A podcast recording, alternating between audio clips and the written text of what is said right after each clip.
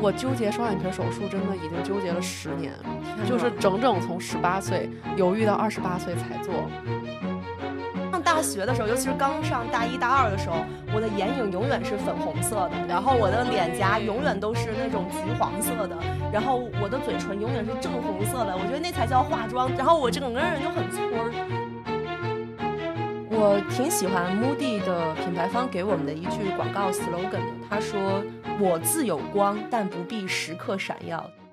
大家好，这里是卧龙凤雏的播客频道，我是很想变美的食欲。我是当然也很想继续变美的 Lily，但是我其实也过去这些年变美不少了。对，确实，我这些年看到丽丽真的已经是有很大的一个变化了。呃，所以今天呢，我们想来聊一点关于普通女生如何变美的事情，并且这些 tips 呢，呃，男生也适用。我们这个其实还是挺广泛的啊，面对的受众。嗯，是的，而且呢，我们其实也不是说倡导大家一定要服美役，就是说，嗯、要额外的去花很多的这种心思啊，然后甚至让自己感觉这个很累、很不舒服的去变美。其实我们只是希望大家能够展现出来自己最好的一面，有一个很自信也很健康的，就很美丽、很愉悦的一个状态。我们接下来要讲的这些内容呢，可能不一定会适合每一个个体，但是我觉得对于大家广泛的来讲，都是有很多可取之处的。而且呢，我们不会去着重的去介绍很多播客里会去讲医美啊，或者是这些东西。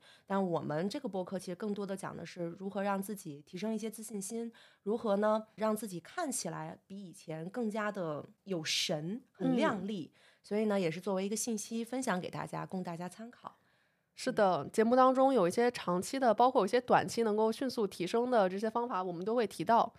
呃，然后今天呢，其实也是一个比较特殊的时间点哦，就是其实圣诞节刚刚过完，不知道大家在圣诞有没有什么特殊的安排？嗯，我作为一个 i 人没有安排。我猜到了，所以我都没有想问你。石玉肯定在家就是自己撸着鸟儿，然后看着书，嗯 窝在家里面。嗯，过着幸福的生活。对，而且接下来很快又元旦了嘛，然后再往后还有春节，这个就是大家一年当中各种聚会、社交场合最多的一段时间。对，我相信咱们听众朋友应该这两个月也会很忙哈，因为很多上班的朋友还有年会，对吧？而且这个过年回家这个事儿也要提上日程了。嗯，是的。呃，那今天呢，其实我们节目有一位赞助商，就是我们的 Moody，这是我们非常、我们俩都日常非常喜欢的一个品牌。然后这次呢，Moody 找到我们合作，我们也特别的开心。然后我相信很多喜欢戴彩瞳的姐妹也应该听说过这个牌子。他们家现在的 Moody Disco 系列今年又推出了一个全新的花色，叫极星朋克。对，非常漂亮。我今天戴的就是它。对我们俩已经收到样品，就迫不及待戴上了。前两天我也是刚见了一个播客圈新认识的朋友，他真的是一直盯着我看，然后问我说眼睛里面戴的是什么花色。嗯，然后说感觉真的挺闪的，真的对，它就真的是会让你的眼睛非常闪亮。而且它也很低调，它也不是那种特别奇怪的什么什么那种颜色啊，因为有的彩瞳可能会去做一些什么紫色、亮嗯黄色 这种比较奇怪的颜色，但是极星朋克它其实还是蛮日常向的，而且它的直径也不是特别的大，所以就是你戴上以后感觉就是，哎，好像它也没有做些什么，但是突然就觉得这个人好像变了美了一点点。对，真的是，尤其是你看像圣诞节这种。就是我装上了圣诞树，然后一挂上小彩灯，那个灯一亮，照着我美丽的小脸庞，哎呦，然后我这大眼睛一忽闪忽闪的，这个啊眼睛当中闪着这种美丽的光芒，那你说谁看不得被我迷死？没错，我们群里真的是有挺多上班的听众朋友，所以大家可以想象一下啊，辛辛苦苦做了一年打工人，然后咱们年会上是我们收获成果、扬眉吐气、领奖金的时候，平时咱们在办公室里面对屏幕都睁不开眼睛，到时候在年会上，这个眼睛必须要睁得大大的，格外的要闪耀一下，照亮新的一整年。对的，呃，现在呢，我是不上班了，没有年会这个场合了。但是呢，我家因为我是一个大家族，就是每年我们春节呢，我们家是要包一个大厅，然后摆上好多桌吃饭的那种。哦，听起来压力好大呀！我已经开始瑟瑟发抖了。我特别喜欢这个环节，就是我觉得特别有年味儿。然后那个，时候就相当于是我的小型年会吧，跟各种亲朋好友汇报一下今年的情况。嗯然后因为其实我之前呢是做了双眼皮儿嘛，就在我去年的那个春节的时候，我的那个眼睛还没有恢复好，当时都是不敢抬眼看人的一个情况。那今年我就得带上我的这个 Moody，好好的去闪耀一下了。我肯定得对着长辈亲戚们使劲闪耀一下我的大眼睛，然后以及我刚戴上的彩瞳。对，套用客户的一句话啊，就是带上 Moody，睁开双眼，营造属于自己的 glow moments 发光时刻吧。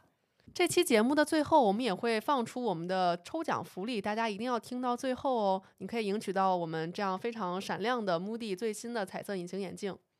好的，那我们今天就从第一个变美小心机，也就是眼睛来讲一讲吧。是的，呃，我真的觉得眼睛是我们整体这张脸上，就是你能最快提升你的长相水平的那个颜值密码所在。对，刚刚 Lily 说她做了双眼皮手术，我其实是算是经历了 Lily 整个手术的全过程吧，就相当于之前，然后手术的期间、恢复期以及现在完全的这种好了的状态啊。我其实认为啊，因为我身边做双眼皮手术的人真的是蛮多的啊，我觉得 Lily 这个双眼皮手术是相当成功的，就是很很震撼吧，就是人长得都不一样了，真的是我很多朋友就说我整个人的长相就发生了变化。嗯，但你是为什么要做呢？我我觉得你好，你当初好像说的不是因为是变美的原因吧，好像是觉得眼皮有点沉，是吗？嗯，对，其实有几方面原因吧。一方面，肯定颜值提升也是一个重要的考量。我纠结双眼皮手术，真的已经纠结了十年，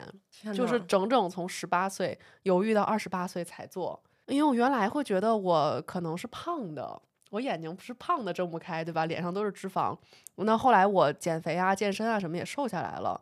那我就觉得其实也没有什么更多可提升的了。但是确实，我眼睛本身的结构就是内双加肿眼泡。嗯。对，所以就是它整体上它就是这样一个情况了。那我可能贴很多的这种双眼皮贴，其实在现实生活当中也是非常的不自然的，它就是一个就睁不开的感觉。对，我因为 Lily 的那个眼皮其实还真是蛮适合做这个手术，感觉就是厚厚的，然后你全切就行。你是做的全切吧？对，我是全切，然后去皮去脂。呃，这边特别自然，就是很震撼。我觉得你就是条件比较好，对，可能也天生比较适合。但其实就是每个人他根据你自己本身的条件也会选择不一样的手术方案嘛。比如像我这种是全切，就真的要去掉一些皮肤和脂肪。那有的人呢，他可能埋线就够了。所以这个就是看你自己的情况去选择相应的方案就行了。但像我本身就是除了它那个堆积，我也稍微有一点点肌无力。就这个，其实大家可以看一下自己的一个情况，就是非常简单的一个小测试是：如果你要睁开眼睛、睁大眼睛，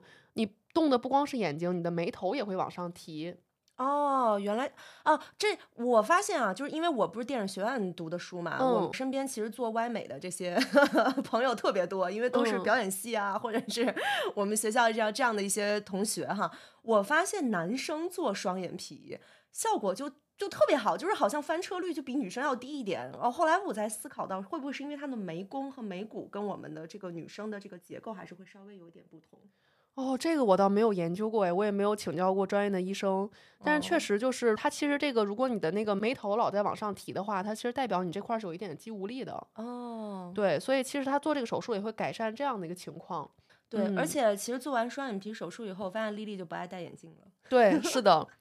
就是我很自然的摘掉了眼镜。这个其实我觉得颜值提升很重要的一点，也是有这个摘掉眼镜的自由。因为为什么这么说？我觉得有的朋友可能他就是眼镜是一个修饰嘛，比如说可能有的人都没有近视什么的，他就是想戴一个镜框去提升自己的颜值，这个也 OK。但是我呢是从小就是高度近视，其实我真实的度数是六百多度啊，我比你还深呢。我也是高度近视，而且我小学一年级就戴上眼镜了。但是我摘镜的时间挺早的，我不是做了摘镜手术啊，我是一直开始去佩戴这个彩瞳和隐形眼镜。我大概是从十八岁吧，高三开始吧。嗯，就几乎不再怎么戴眼镜了，除了晚上摘掉彩瞳以后，我才会换上眼镜。所以当时 Moody 来找我的时候，我还是真的挺开心的，因为我本身就是 Moody 的一个用户吧，就差不多每年我会在 Moody 那边消费四五千块钱的日抛，真的，就是因为我日抛大户，我天天戴。对，接到这一期合作，我们真的超级开心，就是本身你日常就在用的一个品牌，然后也能够认可我们的频道，愿意来跟我们合作，我们就超级爽。对，但是也提醒大家一下，就是十八岁之前，因为你的这个眼部的眼球的肌肉啊，各方面还是没有长的一个发育完善嘛，所以我们是不建议你戴彩瞳的，请我们十八岁以上的听友再考虑去戴啊。然后另外就是像 Moody 这样的彩色隐形眼镜嘛，就是对我来讲，它和其他的彩瞳会有一个巨大的区别，就是它的舒适度会有一个很。超越性的提升。就我以前会去戴，比如什么其他的一些品牌的隐形眼镜。然后戴着戴着，我就觉得好像这些隐形眼镜做的还没有彩瞳舒服。当然也有可能因为彩瞳会比就是普通的隐形眼镜价格稍微高一点，所以它的整个的做工、生产线，然后包括它的包装啊，然后它的这个美学设计，我觉得其实都会比以前的一些传统的品牌的隐形眼镜厂商更让我就是能够接受吧。因为像我们家彩瞳，我一般什么六幺八、双十一都是一大箱一大箱囤的，就都是这样去囤的。嗯，是的，丽丽有一个习惯啊，就是在眼睛方面呢，就是她特别喜欢接睫毛。对，已经两三年了吧，就是会日常的去接睫毛。哦，我是因为对胶水有过敏，所以上次去接睫毛的时候接了一根，然后我就 不能再继续下去了。啊，这样啊？对，但我很羡慕就是能够接睫毛的人，因为如果接的好的话，其实真的是蛮日常，而且蛮漂亮的。对，就是我日常是。完全不使用任何，比如说像睫毛膏啊什么的，然后也不会，就是说还要费心思去画眼线。我其实就是日常去接睫毛，或者有人也叫它种睫毛。其实呃，这个也有不同的方案啊，有那种就是更夸张一点的，像一片儿的那种的，给你贴上，那不是很假吗？对，我觉得很假。所以我用的方案就是他会给我一根儿一根儿的接。就是把每一根儿接到我的那个单根儿的睫毛上面。那个要维持多久？一般花费是多少啊？嗯，也看你自己的习惯。比如说你会不会使劲的化妆卸妆，你会不会使劲揉它之类的。但是像我的话，真的接一次能保持两个月。哦，那还时间蛮长。而且成本只需要不到两百块钱。哦，那挺值的哦，就差不多团购一下这样的，就就是可以一百多，然后两个月维持一下。对，所以我觉得非常方便，而且就是它直接就会让你的眼睛，因为睫毛在那边一撑，你的眼睛就会放大变亮。嗯，我就觉得像这种咱们就最近这段时间过年之前之后，你要密集的见人，然后要拍照，其实这样接个睫毛就真的是让眼睛一下就有神 N 倍，而且你最近等于说就都不用管它，它都是一个美美的状态。嗯。所以其实总结一下，在眼睛方面的提升的话，嗯，如果不需要做双眼皮手术，就可以考虑去试图摘一下镜子，把你的眼镜摘掉，可能整个人会更立体有神一点。呃，这个也挺适用于男生的。然后另外呢，Moody 它除了这个 Disco 系列，它还有各种各样的系列。然后它的半径都是蛮短的，就是相当于说它的这个眼珠珠就会非常的自然。就是大家去购买彩瞳的时候，可以注意，就是可以选择那个。呃，彩瞳直径十四毫米以下的就会非常自然了。那男生其实也是可以考虑去使用彩色隐形眼镜的，这个对于你们的颜值的提升应该是非常直接的。因为我发现有的男孩子摘掉眼镜以后就已经很帅了，但是他就说我近视眼，我怎么能摘眼镜？我说你可以考虑一下彩瞳啊。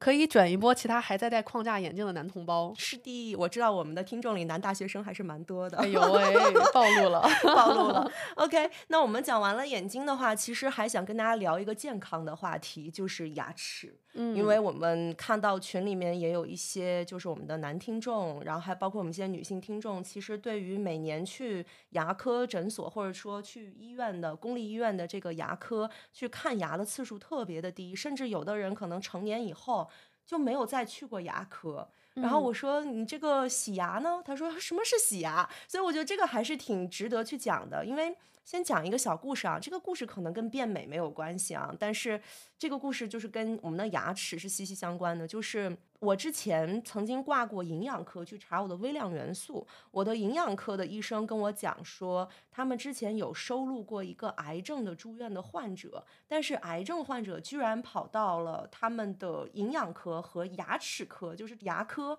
一起去做会诊，然后营养科大夫就是人就傻了，说。这个癌症跟牙齿有什么关系？跟我们营养科还勉强有点关系哈。然后结果去了以后才发现，那个是一个老奶奶，她其实六十多岁，但她的牙很差，就是全部掉光的那种。她很多食物都不能吃，导致她营养极差，也就没有办法好好的恢复她这个癌症手术之后的这个愈后的这样的住院的这个营养了。所以呢，其实牙齿对于我们的晚年生活是相当重要的。它不仅对于二十多岁、三十多岁的我们的变美。是有提升的，而且它对于我们日后的人生都是很重要的一件事情。所以要先跟大家讲一下，好的一个牙齿的习惯是，比如说你的牙齿本身很健康，你的牙龈也很健康，那你可以比如说像我一样，就是每年去啊做两次。洗牙，比如说半年或者八个月你去洗一次牙就可以了。洗牙的话，你可以去你的社区医院。如果你觉得你的社区医院用的东西不干净，或者说你觉得那儿服务不好，你也可以选择。团购一些就是外面的私人牙科诊所，一般也就一百多块钱就解决你的问题了，所以这个还是比较重要的一件事情。然后 Lily 呢是比我还要更进一步，对于牙齿方面是有自己的一些考量的。我可以让 Lily 来讲一下。对我超级无敌爱看牙，我觉得去牙科诊所对我来说就像去做美容项目一样，就是我感觉我在好好的呵护我自己的身体，而且我特别不怕看牙相关的疼，就也可能是我的体质特殊吧。我呢是也是日常有洗牙的习惯，以及就是我自己天生的，就是我刷牙其实也刷的还不错，医生会夸我刷牙的这个效果还还 OK，但是我的牙龈就很容易就是有一些炎症，所以呢我就经常容易牙龈出血。当时最严重的时候就是连续几年都是一直在一刷就出血，呃甚至咬个苹果那个苹果上面就有血印儿，所以后来我就去看了牙周科，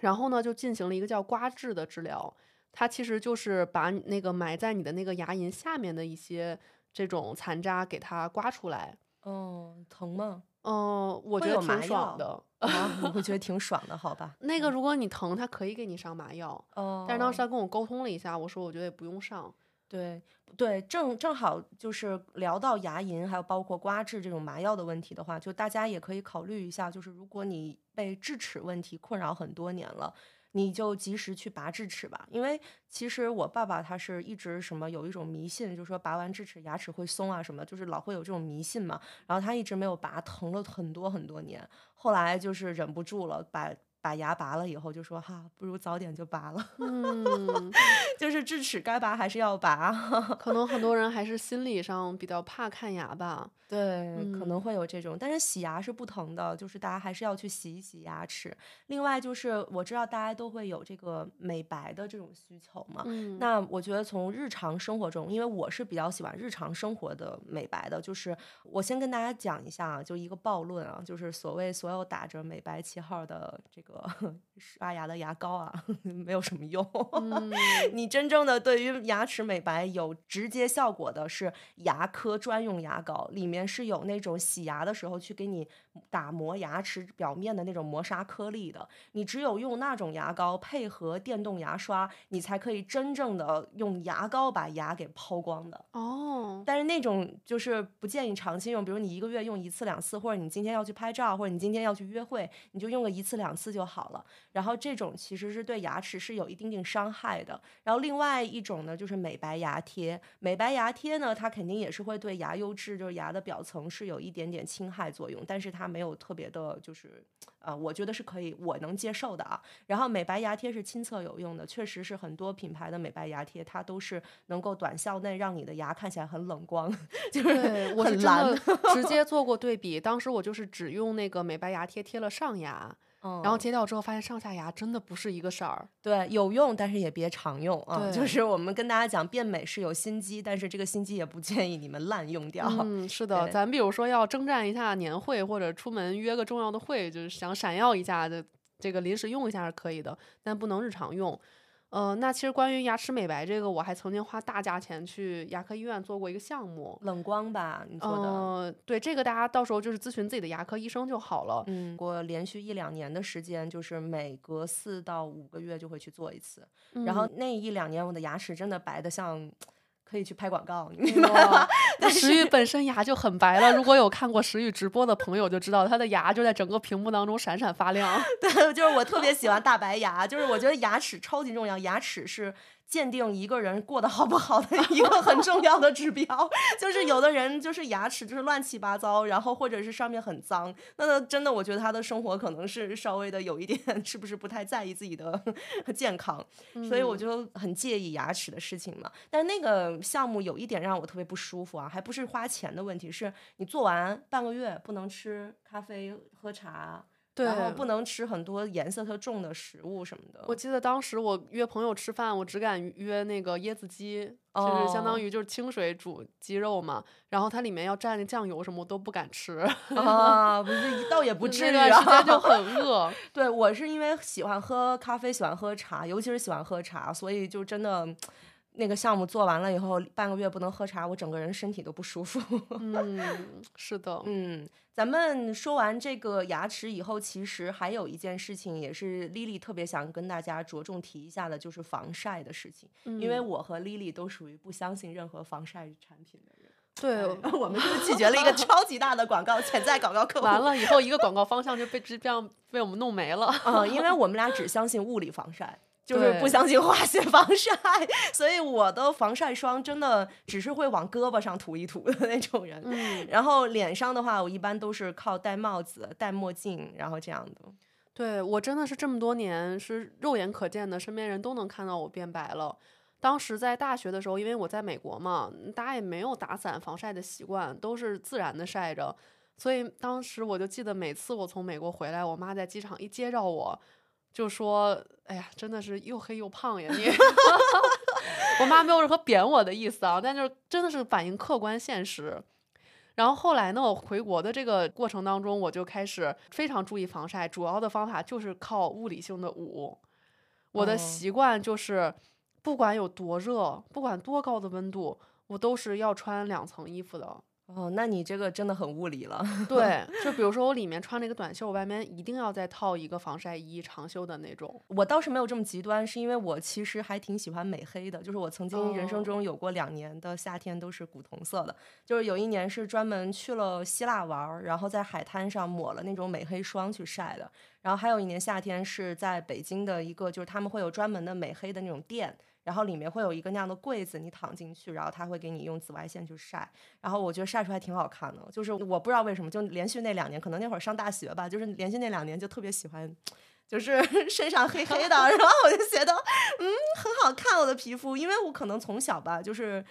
有点儿就是病殃殃吧，就是那个那个脸脸色儿就是比较苍白，所以我有的时候看到那个什么卡戴珊啊那种，我就好喜欢。我说哎呀，她的皮肤就像蜂蜜一样，怎么会那么好看？然后我就也想晒，你明白吧？我会有这种 离谱的这种很不符合东亚女性 stereotype 的一些美学观念呢。哎呦，真可惜那个时候没有约你去泡澡，好想看一下呀，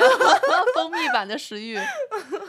对，但我的这个审美，我个人的审美就是我自己觉得我还是稍微白一点好看哈。就是现在我确实是，我觉得到了一个别人也会夸我白，然后我也挺满意自己肤色的这个状况，真的就是纯靠捂。然后我当时真的是在拉斯维加斯，我们当时在自驾嘛，就是夏天最热的时候，每天都是四十多度，我都是长衣长裤，然后戴嗯大帽子这样。嗯，对，嗯，所以我们既然今天也要提变美心机这个事情，肯定是要聊一下化妆的。虽然我和 Lily 其实属于是非常极简化妆，甚至是说经常不化妆的人，我们俩大部分时候都不化妆，是的。所以 怎么说尤其？是我们俩互相相见，有什么好化的呢？对我们俩基本上就是不化妆的那种人，但是也要去聊一下这个点嘛，因为其实我是其实我是从高中就开始化妆了。哦，我甚至初中的时候就开始买化妆品了，就是我我比较早就是在化妆方面嗯开窍哈。然后，呃，我其实这么多年化妆化下来，尤其是因为我读了北京电影学院嘛，像在电影学院里面容貌压力还是有一点的，就是嗯因为身边都是帅哥美女。呃，都是表演系的同学，那你跟他们走在一起，他们不化妆都比你化妆了美，就是这种压力还是会有的。所以，所以没事儿，你比他们高。没有没有，还没他们高，我跟你讲。所以有的时候还是要清晰一下，就是自己的一个面部条件，然后去学化妆。就我我其实是有一个小的 tips，很想推荐给大家的，就是呃，尤尤其是很多刚刚进入职场、刚刚开始学习化妆的女同学，甚至说刚刚进入大学，有一点点零花钱可以买一点护肤品的同学，那我建议你先去做色彩测试，然后再去学化妆。我给你们举个例子，就是我以前觉得中国女人就应该化橘黄色的眼影，桃花一样的腮红，就是我以前的脸上。这是哪儿来的印象？哎呀，我也不知道。我上大学的时候，尤其是刚上大一、大二的时候，我的眼影永远是粉红色的，然后我的脸颊永远都是那种橘黄色的，然后我我的嘴唇永远是正红色的。我觉得那才叫化妆。然后我整个人就很村儿，就是。就是感觉自己吧，就是很努力了，而且画的也不差，就晕染的都挺好的，但是就是 村儿，你明白吧？所以我后来才发现，其实我并不适合红色系。哦然后我去做了一个色彩测测试啊，我这个色彩测试其实是在美国做的，然后后来我才知道，就在美国做没有在中国 做更好，因为这个东西是来自于亚洲嘛，是来自于韩国的一个色彩测试是什么？就是你会坐在一面镜子前，然后那个化妆师会给你变换好几种灯光，比如暖色光、冷色光照在你脸上，然后给你拿不同颜色的彩色的布片放到你的这个脖子下面，去看在哪一个布片的映衬下，你的脸会更亮，会更自。然会更美，然后这样的话，那你就可能更适合某一种色系。然后我做了色彩测试之后，我才知道其实我是冷皮，就是我以前一直觉得我挺红润的，我应该是个暖皮，就是所以我就会倾向于去买一些橘黄色的东西，去买一些红色系的眼影。等到我知道我是冷皮以后。我开始把我的全部的橘色的，然后这种正红色的暖色系的这种眼影，全部换成了紫色系和那种冷粉色的眼影。然后包括我的腮红，以前我很喜欢打那种什么，呃，就是那种那种橘色的那种腮红嘛，然后甚至带亮片和高光的那种，我感觉在黑人脸上会更好看的那种 腮红。现在我其实用的是腮紫。就是紫色的东西叫腮紫，然后我发现等到我把整个脸的颜色换掉以后，呃，一下子我就觉得我的化妆变高级了。然后我还淘汰了很多没有必要去购买的昂贵的化妆品，换了一批最简单、最便宜的、很普通的国产护肤品和化妆品。然后我的脸就已经跟别人感觉就是不太一样，而且包括唇膏的颜色是对我来说是。啊，换了以后变化更大的。以前我特别喜欢用迪奥的那种什么正红色，然后 真是难以想象呢。啊，我回头可以给你看我以前的照片。我喜欢用迪奥的那种正红色，喜欢用香奈儿的那种 COCO 的那种护士。就是最淡最淡的颜色，然后我发现，诶，整个人就变得很清新了。了解这个色彩测试，我觉得其实不光是对于化妆有好处，你穿衣打扮也会知道自己穿哪哪种颜色衣服更好看。比如说，我以前觉得我是暖皮，我就应该多穿就是暖色的衣服，这样子我才不会那么跳。我老买棕色的衣服，后来发现棕色衣服怎么穿都觉得气色不好。然后我现在特别喜欢穿的就是深蓝色的衣服，喜欢穿白色的衣服，喜欢穿冷灰色的衣服，然后就觉得整个人就就变得好看多了。这里也其实可以建议一下，就是男生也可以考虑化妆，因为我们表弟嘛，他之前有这个痘痘的问题，所以他有一段时间还是挺苦恼的，觉得自己的皮肤很不好，然后呢就很想学这个。啊，遮瑕就是关于痘痘的事情，然后我们等一下会再说嘛。所以我发现其实很多男生他是有这个化妆的诉求的，但是他不好意思，他不敢买化妆品，他也不知道买什么合适。然后呢，打开这个 B 站看男性美妆博主吧，就是很多男性美妆博主呢，他们可能就是花枝招展一点，那可能一些男生就害怕了，就是觉得哎呀，我会不会化了以后别人也说我花枝招展的，他会有一种这种恐惧的心理。然后，其实，在我看来，你完全没有必要有这种恐惧心理，因为其实你化妆，你无非是让自己好看，无非是让自己在职场中更受欢迎，在学校里更有更多的女孩子喜欢你嘛。那你其实你满足自己的要求，你达成这个目的就好了。你为什么要多想这些有的没的呢？所以你男生化妆其实可以考虑，就是不用去涂粉底液，我们就只要做一下遮瑕，把你的胡须毛发管理好，然后。你在适当的面颊中部点一点高光，你整个人气色就已经非常非常不错了。然后你们在买高光的时候，不要买带珠光的就好了，就买哑光高光就非常好看了。我觉得其实男生也是可以考虑化妆的。是的，我真的觉得化妆这个事儿就是不用多复杂，其实有的时候就是找到自己最适合的那几处，把它点亮就可以了。嗯，像我自己的话也是，我平时就真的是本身就懒得化妆的人。如果我真要化的话，像我以前大学的时候，我也觉得化妆的重点就是要在眼睛上面做很多功课，从眼影到眼线到睫毛、卧蚕等等等等。但我现在其实就是特别简单的，我就是打好一个底，把脸弄得白净、整整洁。然后呢，我就是会把我的眉毛给它画完整，涂一个比较亮色的口红。因为我的话，其实像我是穿红色是最显气色的。啊，你是暖皮。对，我就非常暖皮，所以我其实就喜欢用更呃颜色深一点的口红。就是石玉那天给我拿了一个它颜色最深的口红，然后我说你这个怎么色儿这么浅呀？哦，还真是，就是我那天真的带了我身上就是最深最深的一个口红了，然后我给了丽丽以后，丽丽说。这玩意儿 像透明的一样，对啊，我真的很明显就是红色就特别的衬我，嗯，所以像我现在也是，我觉得化妆我完全不想花太多的精力去做，只是把自己最基本的一些优势给它提亮出来就可以了。挺好。对，刚刚提到了痘痘的事情，所以我想讲一下我的抗痘经历。就是因为我是一个长期吃素的人嘛，所以其实我青春期的时候是一个痘都没有长过的。这很令人羡慕。吃素是确实有这样的好处，真的是青春期的时候脸上就是光洁无瑕，一一点痘痘和闭口都没有。但是我是二十一二岁的时候去呃长了大面积的痘痘，然后那一年是我特别的辛苦，然后当时得了多囊卵巢，然后整个人就是。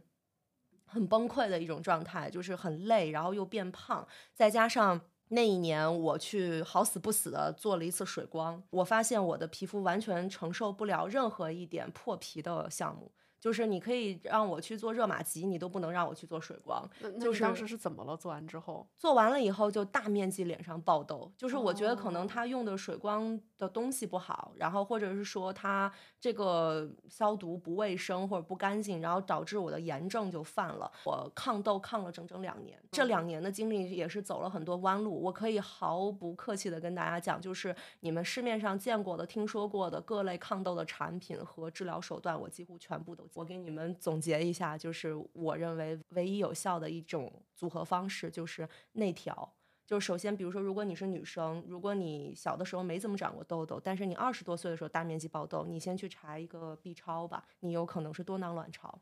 然后，如果要是男生，你在十几二十岁的时候，这种青春期的时候大量的抗痘，我觉得你首先要把脸洗好。很多男生其实洗脸洗的并不彻底，然后再加上你可以考虑一下去吃一下维 A。维 A 是什么？维 A 是一种控油的呃药物，这个药物是你需要去医院去开的，你可以挂一个皮肤科，或者是挂一个这个营养科吧，营养科可能不一定给你开得出来啊，就是你可以挂一个皮肤科，你去皮肤科，然后去说医生，我有这个痘痘的问题很困扰，我想去控油，然后他可能会给你开这款药，然后你吃了这款药以后呢，你就皮肤几乎不分泌油脂了。然后呢，你在这段时间中，你就可以集中性的去把你的痘痘治疗出来。这个是内服的问题啊。然后啊，我当时是用中药去做了内服，去调整好了我的身体，我整个人变健康了以后，痘痘就长得少了。我外面的这个治疗手段就是去美容院做针清，针清是一种非常疼的治疗方法。但是它非常有效，而且必须是要坚持做。我当时是每周去美容院报道一次吧，就是去做针清。嗯它针清是什么？就是把你脸上的所有痘痘清掉，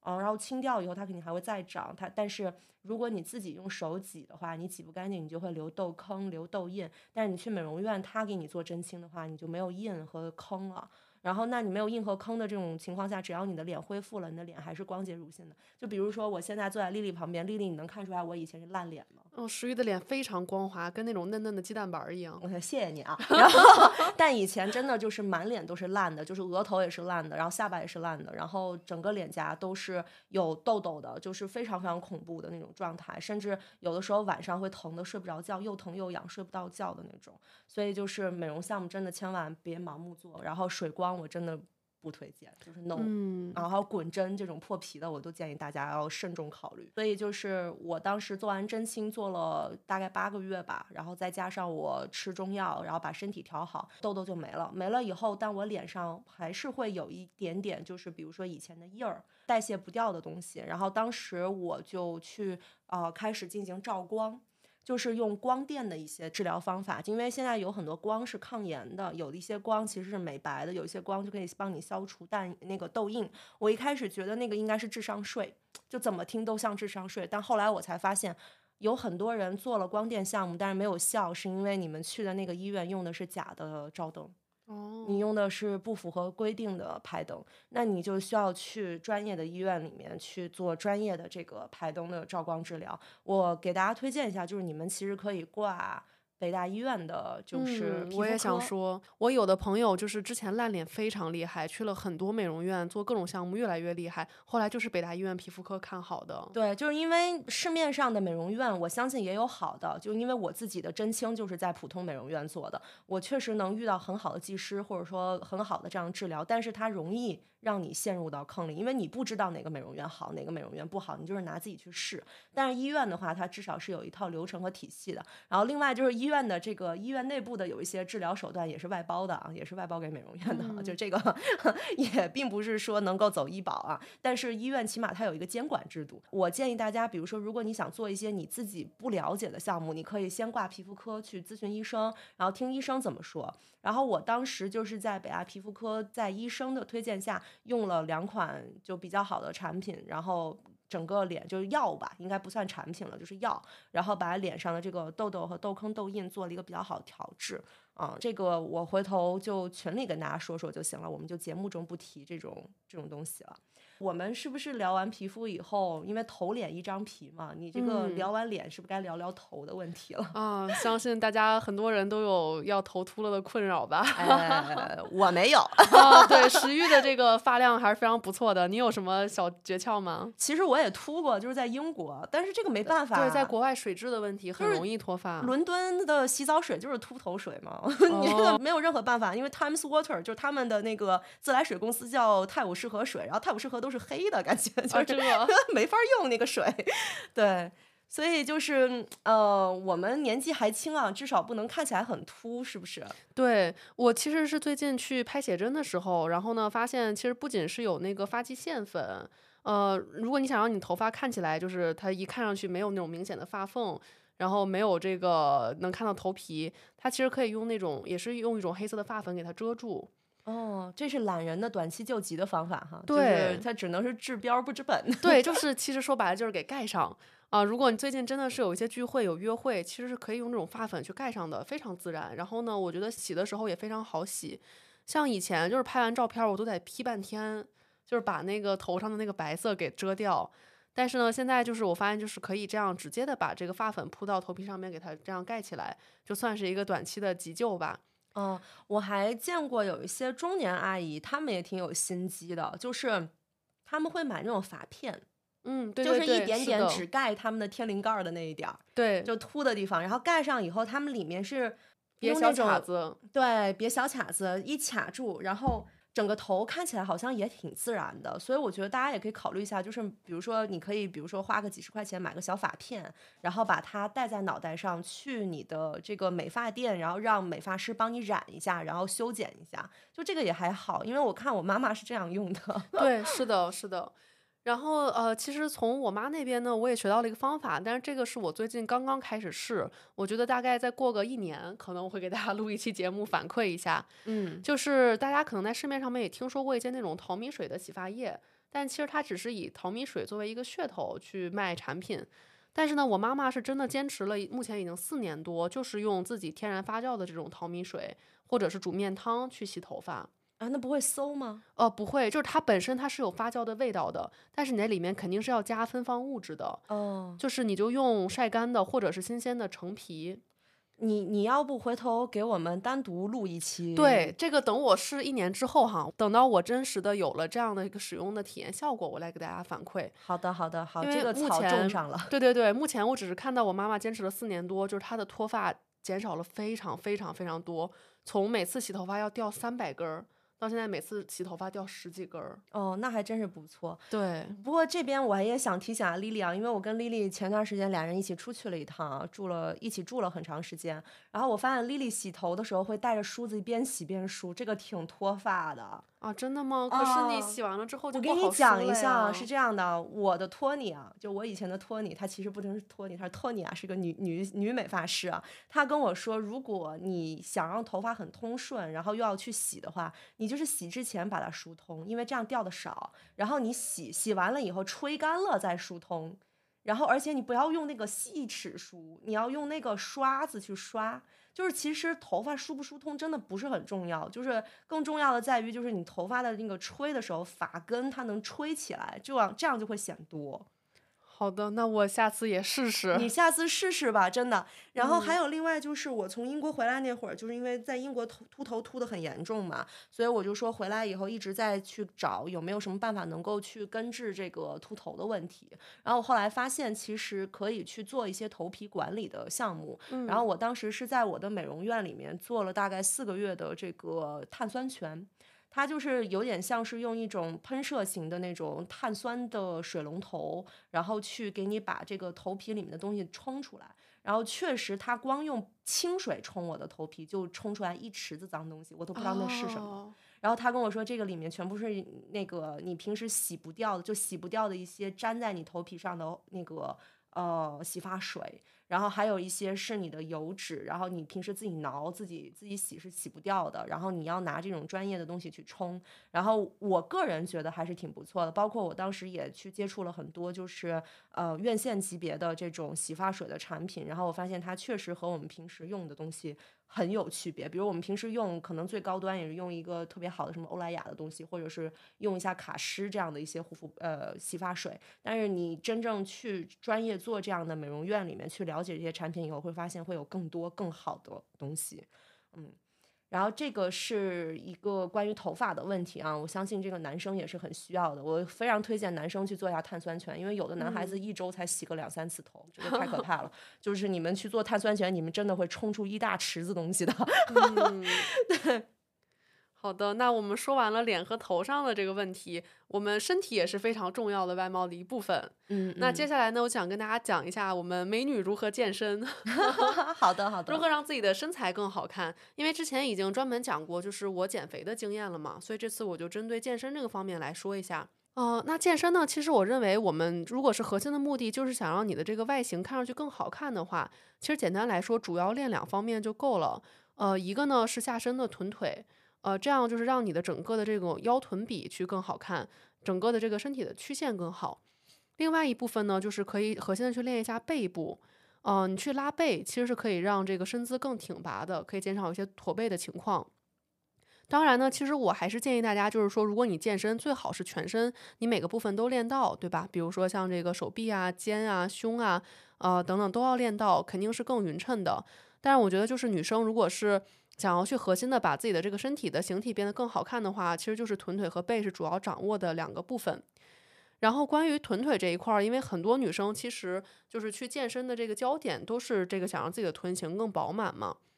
那这一块儿呢，就是我自己有一个很切实的这个体会，就是呃，想练臀吧，就是得上大重量的，就是得去健身房的。这个真的是在家自己跟着一些视频去练一练，然后用一些特别简单的，比如说那种增加阻力的那种弹力带，是真的没有用的。我之前呢，就是练了各种网上的那种练臀的视频，然后也买了那种阻力带，每次练的都特别累。但是呢，我一量臀围就是没有一点点变化。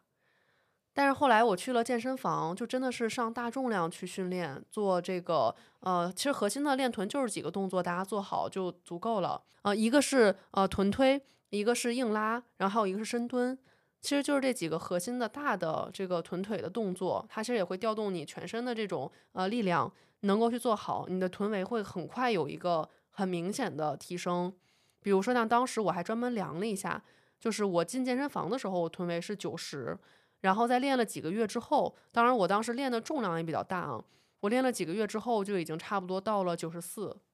就直接几个月长四厘米，真的是肉眼可见的可以有一个提升。那很多女生也是觉得说，我去健身房就是有各种心理压力啊，或者我不知道怎么练呀。那我我觉得就给大家提供一个小妙招啊，你可以先千万不要着急，就是直接在一个健身房买很多课。一定要充分利用各个健身房，它都有那种首次课体验的那种福利优惠，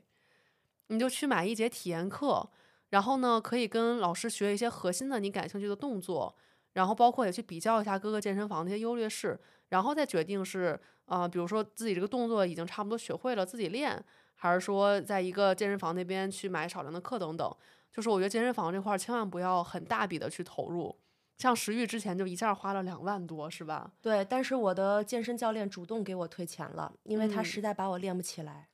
对，吃素一点儿蛋白质都没有。你们相信四个月每周都坚持去，然后一点儿训练痕迹都没有的那种学员吗？就是老师都不想教我，我就每次上课感觉他都很消极，你知道吧？就是他就一副哎呀你来了啊，好吧，那你就动一动吧，在这儿 就是那种状态。食欲这个没有蛋白质摄入，实在是肌肉比较难长上去啊。生命在于静止吧，嗯，对，那那静止一下也行。静止吧。嗯，就是我们静止坐着多录录播客就可以了。嗯，对，也挺消耗的。嗯对，所以健身这一块儿呢，大家就是不要头脑一热投入太多钱，还是多去试一试，然后这个争取到各种优惠，然后包括自己把动作学会，呃，练好，然后这样慢慢的一步一步来，不要着急冲击大重量，就是放平心态，然后把它当做一个享受就好了。当然，如果你这个臀腿什么的各方面练不上去，呃，就是或者进度比较慢，也都非常正常。我想说，咱们如果真的是有一些大场合，直接上提臀裤就行了。取美是吧？啊、对，就是大家其实有很多的那个品牌可以去选择啊，就是现在包括市面上也有很多那种瑜伽裤，它本身就自带了那个提臀效果，所以你看很多女生那个健身房的自拍很好看，可能它那个裤子本身也有一些科技。哎，其实那个美图秀秀就行，没事儿啊。嗯，对对对，是的，大家就啊，对，不要那么不要那么压力大啊，其实你本来就已经非常好了。嗯，那我们平时练也归练了，其实还是要我我认为比较科学的去穿衣，选择自己的穿衣风格，去把我们每个人的身材优势更好的凸显出来。嗯，这个其实我自己就挺感慨的，因为我本身吧一直特别羡慕那种就是腿细细长长的女生，然后我就觉得人家穿个小短裤、穿个小短裙都特别好看。但是呢，我经过很多年，我终于就是领略到了这个非常痛的领悟，就是我本身确实是一个梨形身材，然后呢，我的腿长不算是特别长的，所以呢，其实如果是我一直要走露腿这个路线的话，真的是死路一条。啊，所以后来我就发现，那其实我自己的优势就是腰臀比，那其实我就是可以去穿一些更贴身的，然后更凸显我这个曲线的，呃，稍微收腰，然后呢，基本上是长裙遮住腿，就身体的曲线会比较好看。其实我发现这样穿了之后，我真的觉得穿对衣服是最快的减肥方式，就是你上镜直接视觉上面你看起来就少了十斤一样。嗯，我其实以前特别喜欢穿工作装，就是类似于那种衬衫啊，然后阔腿裤啊，就是感觉像那个白领一样的那种衣服。后来我发现，其实我不适合，我最适合的是运动装，冲锋衣这种的，然后帽衫，然后运动裤这些，我穿上以后就感觉整个人特别精神。嗯但是要是穿那种，就觉得老气了，就老了十岁那种感觉。哦，对，所以我觉得每位朋友还是找到自己的穿衣风格吧，就是，呃，凸显自己的身材优势，遮掉一些身材的短板，因为短板真的每个人都会有的，千万不要像我一样死磕了 N 多年露腿这个路线，买了一堆小裙子、小短裤，最后发现穿哪个其实真的都不好看。嗯，然后我们其实是不是可以聊一下男生无法接触的话题，就是美甲？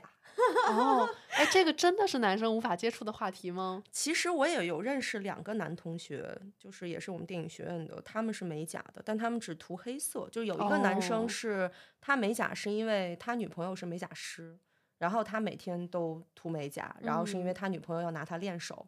然后也挺好看的，而且他就因为他很爱他女朋友，所以他每天都会跟我们炫耀他的美甲，就是很可爱的一个男生。就学艺术的男生都会这样嘛。然后还有另外一个男生，他就是喜欢那种很朋克的东西，所以他的指甲永远是黑的。但我觉得他指甲并不好看，因为他不好好修剪，就是形嗯状很难看，然后他就是纯涂黑那种。所以就是，呃，这是我人生中只认识两个男生是做美甲的。然后其实美甲这个东西吧，我是一个爱好者，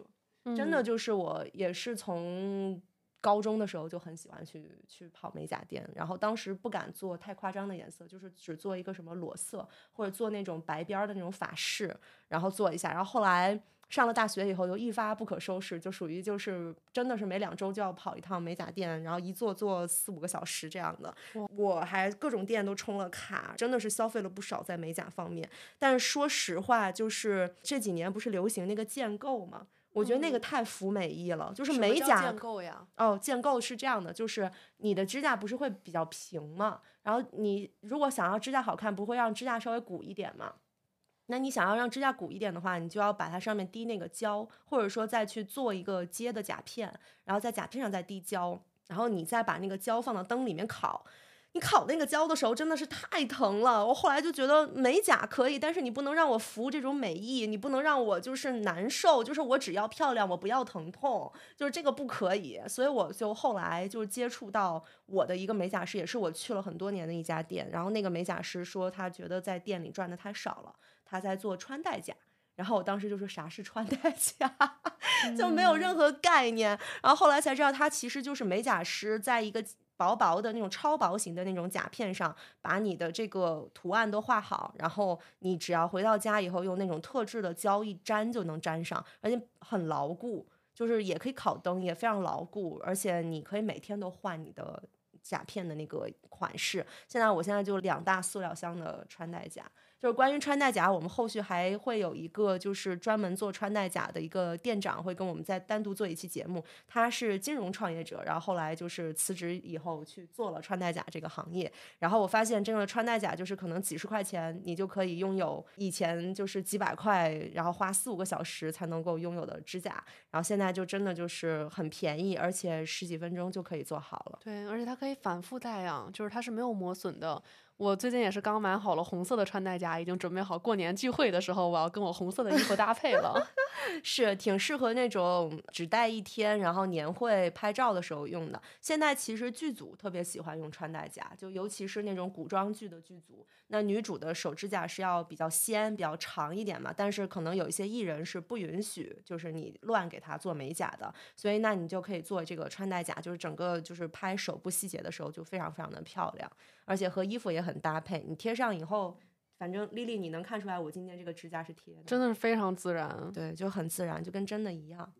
所以我们最后还想跟大家聊一下第十条，我们的变美心计啊，也是我们这次想压轴跟大家聊的，就是刚刚讲的那些，其实都是很外化的，嗯，是的，表面功夫哈。但是真正你想要变美的话，我觉得自信，对。其实就是内心对自己的肯定和认可。对，当你相信你自己是个美女的时候，或者你是个帅哥的时候，你离美女和帅哥真的就是又近了一步。没错，真的就是我觉得人自信就很重要。比如说我，我以前也有过胖的时候吧，然后就蛮不自信的。但是后来我发现没有这个必要。就是我也有美的地方啊，我虽然那会儿身材不好，但是我那会儿可能皮肤很好，或者说我那会儿我觉得我的眼睛很大，或者说我我穿衣服有品位，就是每天都会给自己打气，就会讲我也很美的，我也没有关系的，也 OK 的，就是用这种方式，我突然发现，因为你有自信，你敢于面对镜头，你喜欢自己，然后你会散发出一种你很美的状态，别人也会相信的。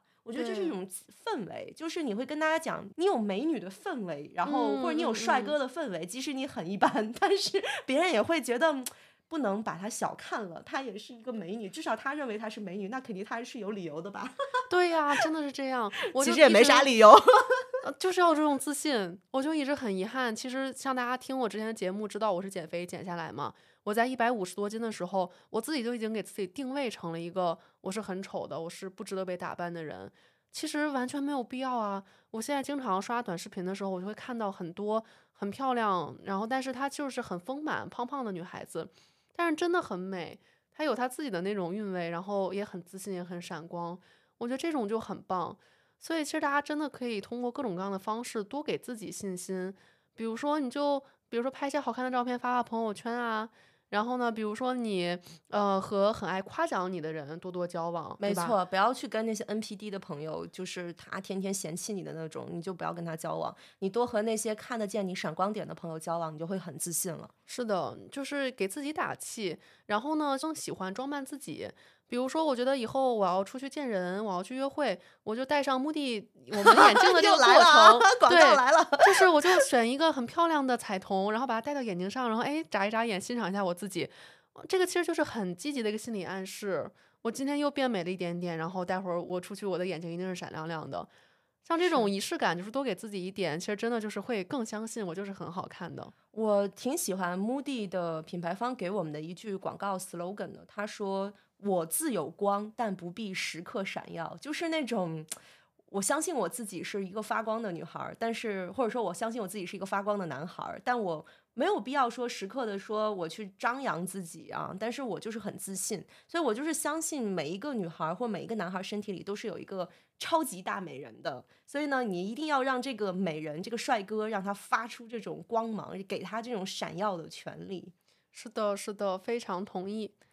所以今天这期节目呢，内容就差不多是这样了。我们特别开心跟大家分享一下我们的变美小心机，因为我们两个也不算是专业的美妆博主吧，嗯，可能给大家的这种两个真的是普通女孩儿，对，真的很普通。但是我觉得就是因为我们是普通女孩儿，所以呢，就。但是我觉得，就是因为我们是普通女孩儿，所以我感觉我们给大家的这个建议更接地气一点。就有的美妆博主可能会给你一个特别夸张的建议，就比如说你要学会画什么截断眼影。我说啥叫截断眼影？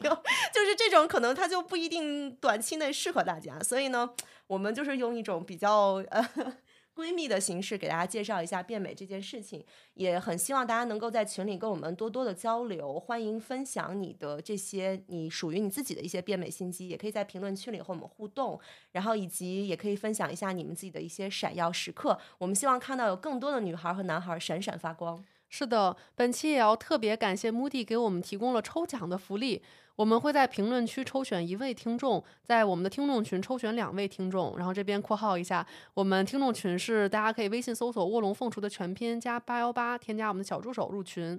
所以呢，我们会一共选择三位听众送出 Moody 最新的彩色隐形眼镜。这个系列呢是围绕太空 disco 的创意主题展开，它有这种非常精致、独特、灵动、亮眼的效果，可以照亮你生活当中的每个耀眼时刻。嗯，没有抽中的朋友也不要灰心啊，我们还有别的福利可以获取啊。这里我先跟大家简单介绍一下，就是你们可以看一下我们节目简介里的。呃，具体信息啊，就是我们会放一个淘口令在这里，然后你在我们的活动期间，也就是我们发布日期到明年的二月二号，你全店实付满一百五十九的一个订单，你跟客服发送一个暗号叫做“目中有人”，就会赠送你一盒 Moody 的一个蒸汽眼罩，是一个十片装的。然后每单呢仅限一次加赠，如果你多笔订单都符合条件的话，就可以重复给你赠送。然后呃，注意一下那个“目中有人”那个“目 ”M O O 两个三个字。字母一定要小写，否则就不会触发那个赠品了哈。然后今天的节目我们差不多就到这里，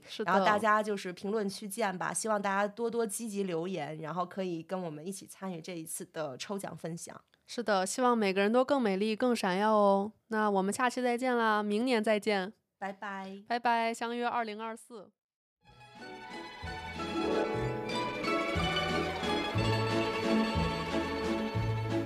When I was just a little girl, I asked my mother, What will I be? Will I be pretty? Will I be rich? Here's what she said to me. Que sera, sera. Whatever will be, will be. The future's not ours to see. Que sera, said I. What will be, will be.